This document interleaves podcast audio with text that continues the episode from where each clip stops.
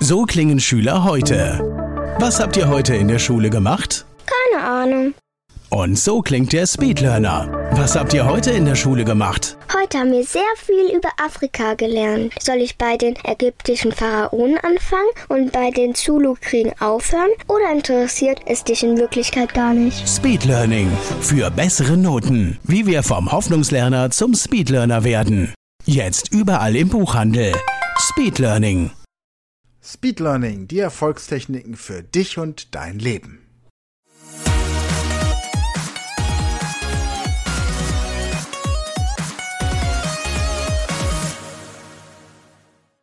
Hallo ihr Speedlearner da draußen, herzlich willkommen zur fünften und letzten Folge der ersten Staffel zum Thema Englisch lernen in 100 Stunden, der Speedlearning Show. Erste Staffel bedeutet, es kommen noch weitere Staffeln. Wir sind gerade dabei, die zweite Staffel vorzubereiten. Da werden wir dann erklären, wie man zum Beispiel mit Hilfe unseres Power-Kurses die englische Sprache noch schneller und leichter lernen kann. Wir werden euch hier informieren, sobald die Staffel fertig ist. Als allererstes wird sie immer an der Speed Learning School Plattform hochgeladen. Dort findet ihr also das gesamte Material, sämtliche ähm, Speed Learning Shows, die wir jetzt in den nächsten Wochen und Monaten produzieren werden, findet ihr dort immer zuerst und hier im Podcast dann entsprechend die Ankündigungen. Heute geht es um die wichtige Frage, wie man einen Sprachlernpartner findet. Und das ist gar nicht so einfach. Wir haben selbst hier an der Speed Learning School schon so viele Leute verschlissen, die einfach nicht mit dem Tempo oder mit dem Qualitätsanspruch des Inhalts, ja, klargekommen sind. Und deswegen ist es wichtig, wenn du dir einen Sprachlernpartner suchst, dass du genau überlegst, was du möchtest und wie du das machst, erfährst du jetzt in der Staffel. Alle weiteren Techniken, die zum Englisch lernen in 100 Stunden hilfreich und effizient sind, findest du auch in dem E-Book Fremdsprachenlernen in 100 Stunden. Den Link haben wir in den Show Notes für dich hinterlegt. Oder wenn du noch ein persönliches Coaching möchtest, jeden Mittwoch 21 Uhr unser Webinar zum Thema Fremdsprachenlernen in 100 Stunden.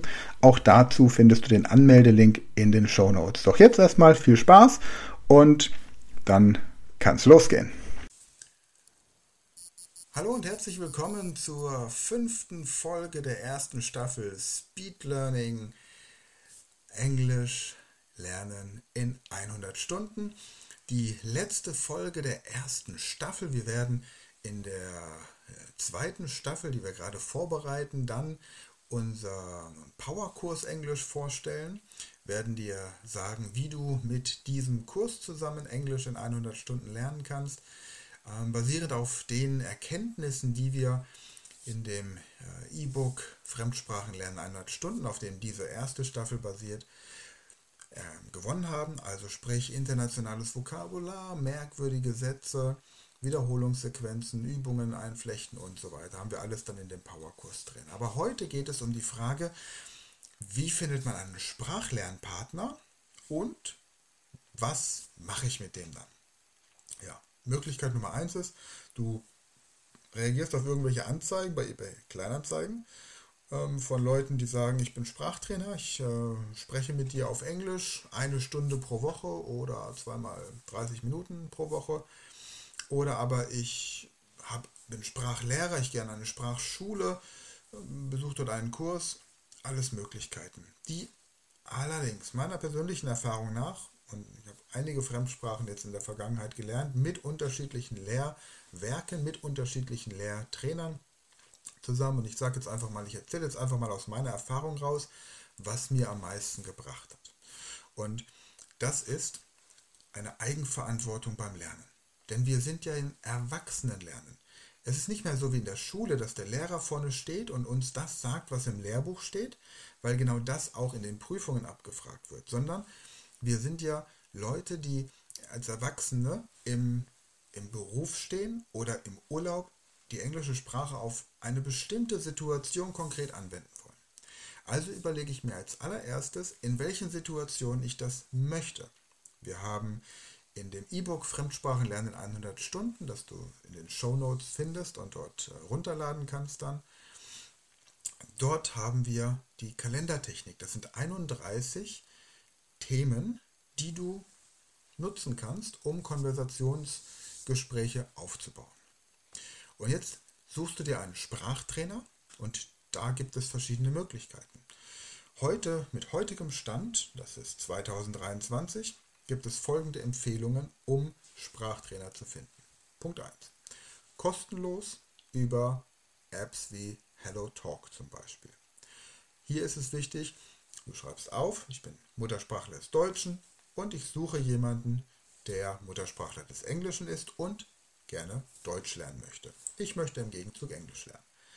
Es ist doppelte Arbeit, weil du nämlich, dadurch, dass es kostenlos ist, selbst jemandem hilfst, die Sprache zu lernen.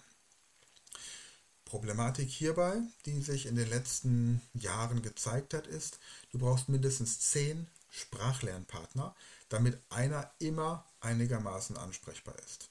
Nach einer gewissen Zeit des Kennenlernens trifft man sich dann vielleicht auf Skype oder auf WhatsApp und führt dort eben die Sprachtrainings weiter. Für mich aktuell tatsächlich nur die drittbeste Lösung. Weitere Möglichkeit, du gehst auf studentenvermittlung.de und suchst dir einen Studenten, der Muttersprachler ist. Warum ein Student?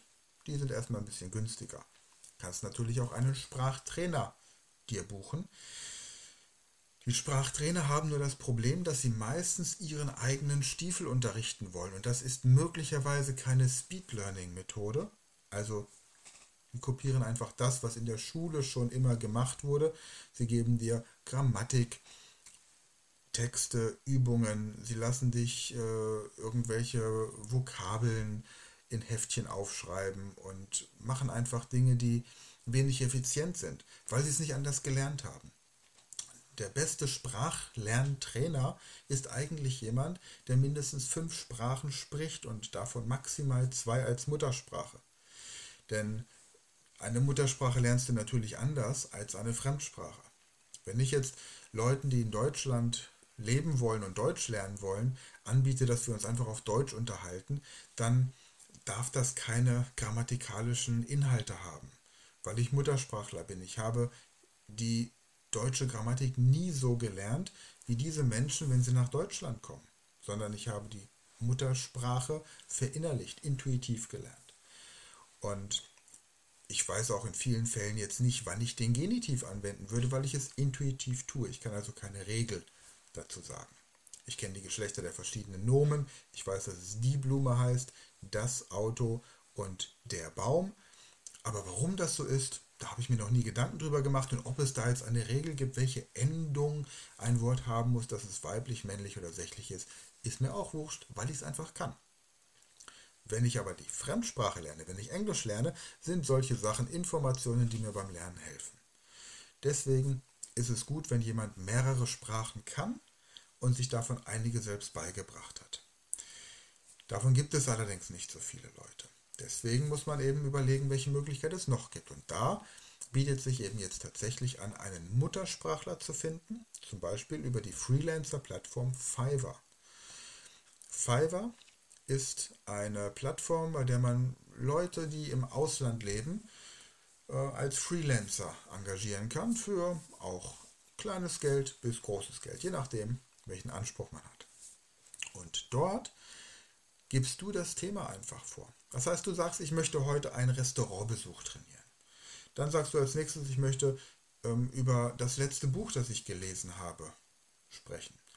Oder ich möchte jetzt über die anstehende mh, hm, erste bemannte Marslandung sprechen und mir Gedanken darüber machen, wie man den Mars besiedeln kann, welche Voraussetzungen erfüllt sein müssen, damit dort eine Atmosphäre aufgebaut werden kann, wie man mit den knappen Ressourcen auf dem Planeten umgeht, welche Menschen ausgewählt werden, um überhaupt als potenzielle Erstbewohner auf dem Mars zu leben und so weiter und so fort.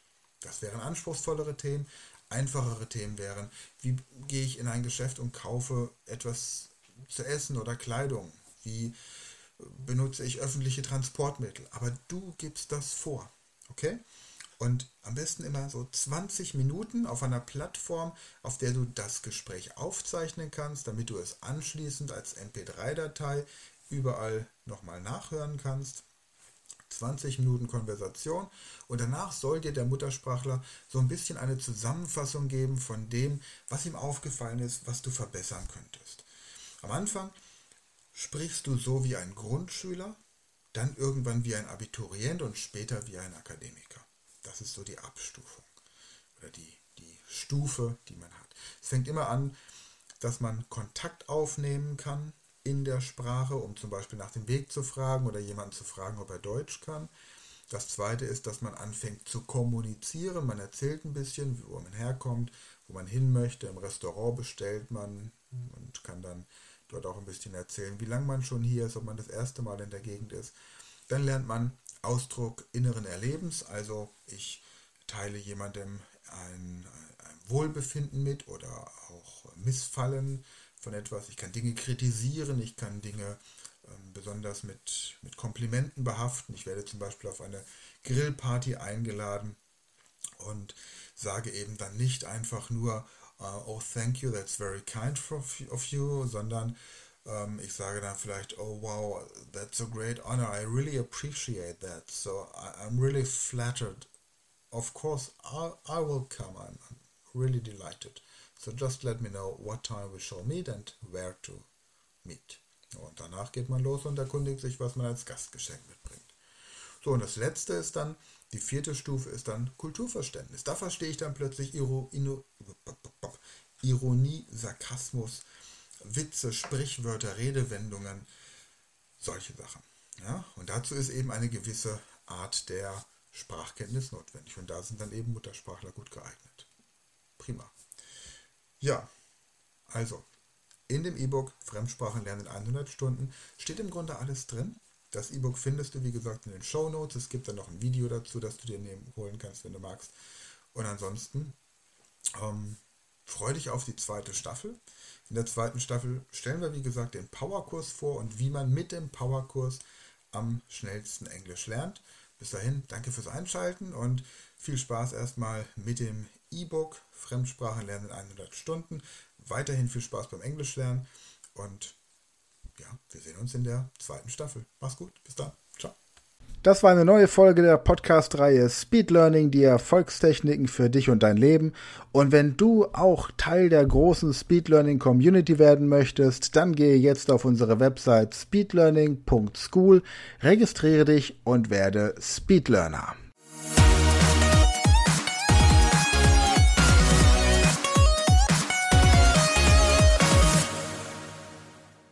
Das war eine neue Folge der Speed Learning Podcast Show. Hast du gemerkt, wie spannend und hilfreich die Tipps waren? Und möchtest du deine Lernprobleme in den Griff bekommen, um dein Wissen nachhaltig zu festigen? Dann melde dich jetzt für unser kostenloses einstündiges Training vom Nichtskönner zum Superhirn, der Weg zum Lernerfolg in sieben einfachen Schritten an. Klicke jetzt auf den Link in der Podcast-Beschreibung und sichere dir deinen Platz im kostenlosen Training.